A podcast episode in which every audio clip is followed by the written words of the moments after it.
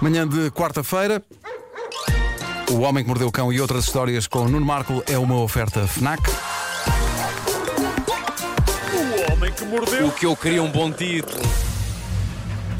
Título deste episódio: Não coma as notícias boas, seu peixão. Lava antes as mãos com esse sabão. Gosto. Tá bom, tá bom. Essa é rima e tudo.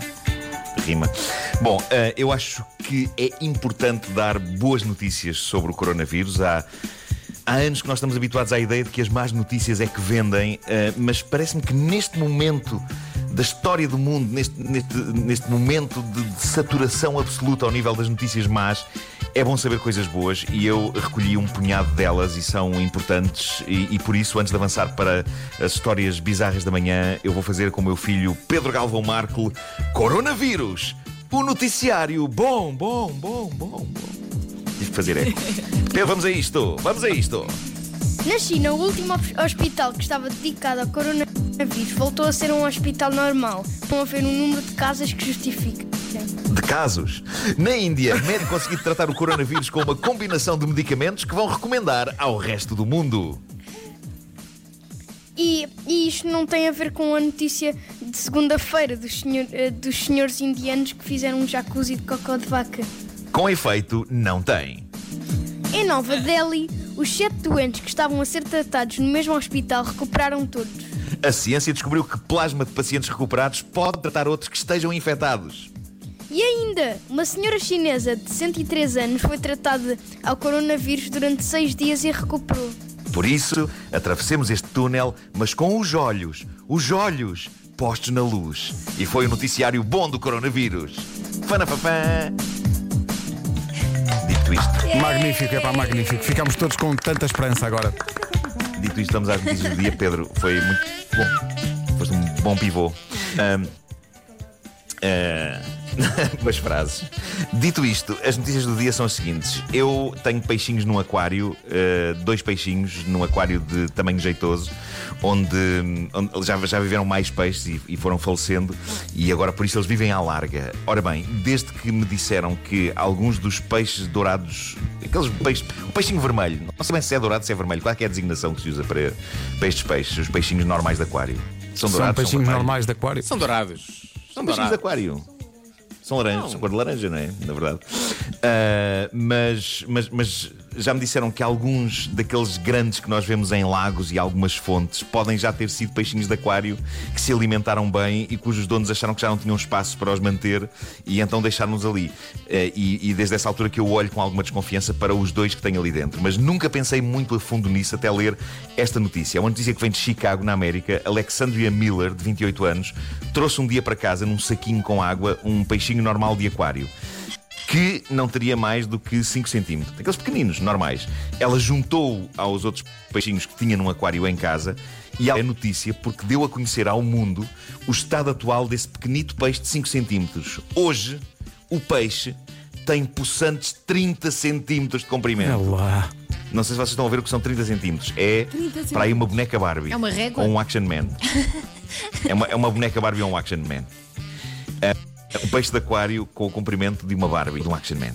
Evidentemente, ela já teve de mudar de aquário algumas vezes, já para não falar nos massacres canibais que aquele menino efetua, porque diz ela que ele comeu todos os outros.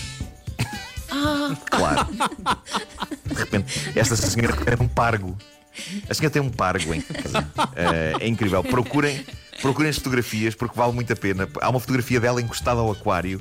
Epá, é um pargo. A senhora tem um pargo em casa, dentro de um aquário. Bom, uma outra senhora americana em Washington está a ser notícia devido a uma situação que tem mais a ver com o tema do momento e eu adorei esta história que vou contar a seguir porque é o tipo de coisa que eu vejo perfeitamente a acontecer-me. Esta senhora de Washington, Miley, tem lavado muito as mãos ultimamente, como todos nós, no fundo. E então a senhora tem uma barra de sabonete no lavatório e e de vez em quando lá vai lavar e esfregar as mãos no sabonete. Ora bem, a senhora começou a notar que o sabonete não fazia espuma e que nem sequer cheirava ao aroma a que nós esperamos que um sabonete cheire. e Tenho ela achou aquilo medo, estranho. tenho tanto mas... medo dessa história. Ela achou Ai, ai. aquilo estranho, mas ainda assim, durante dias, ela lavou afincadamente as mãos com aquele sabonete. E foi então que um Eu dia quero que ela seja decidiu uma investigar pedra. melhor. Eu quero que seja uma pedra. Vasco, não estás preparado para o que aí vem. Foi então que ela chegou a uma conclusão extraordinária. Esta senhora tinha estado durante dias a lavar as mãos com um naco de queijo cheddar.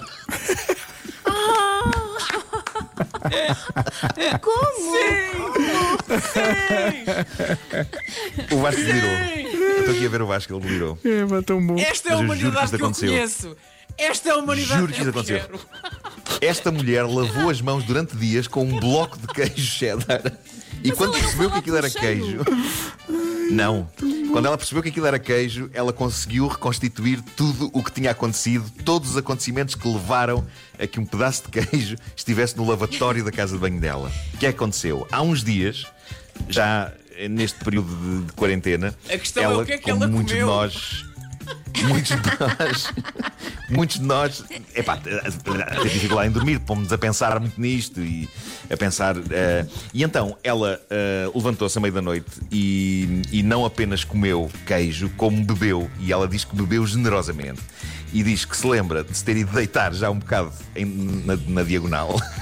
já foi ali a trocar um bocado os, os passos e- e e diz que se lembra de ter subido para o quarto com agarrado a um bloco de queijo, a, a um naco de queijo. Chegando à casa de banho, pousou o naco de queijo no lavatório e na manhã seguinte e nas outras que se seguiram, ela simplesmente lavou as mãos com o, o naco de queijo deixado na casa de banho. E eu acho isto absolutamente maravilhoso.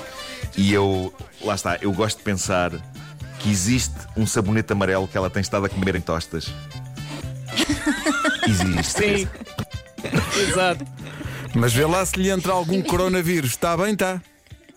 Pois não, na volta vais descobrir que é esta a solução. É de facto a pessoa esfragar-se em queijo. Ah, é melhor não. É melhor não. faça Epá, tu- isso. tudo o que uma pessoa possa dizer nesta altura pode ser não. deseducativo. Não, Não, há não, muito não. Bolinhas de sabão na casa de banho. Pelo bom velho sabonete. E vale a pena verificar se é sabonete. Porque sabe-se lá o que é que pode acontecer por estes dias, não é? Eu tenho uma velha máxima que é a seguinte: cheiro o sabonete. Se cheirar a queijo, há uma grande probabilidade de ser queijo. Não faça. Parece-me Adoro esta história. Adoro. O Homem que Mordeu o Cão foi uma oferta FNAC, onde se chega primeiro a todas as novidades. O homem que mordeu o cão. É pá, tão bom. Ai, ai.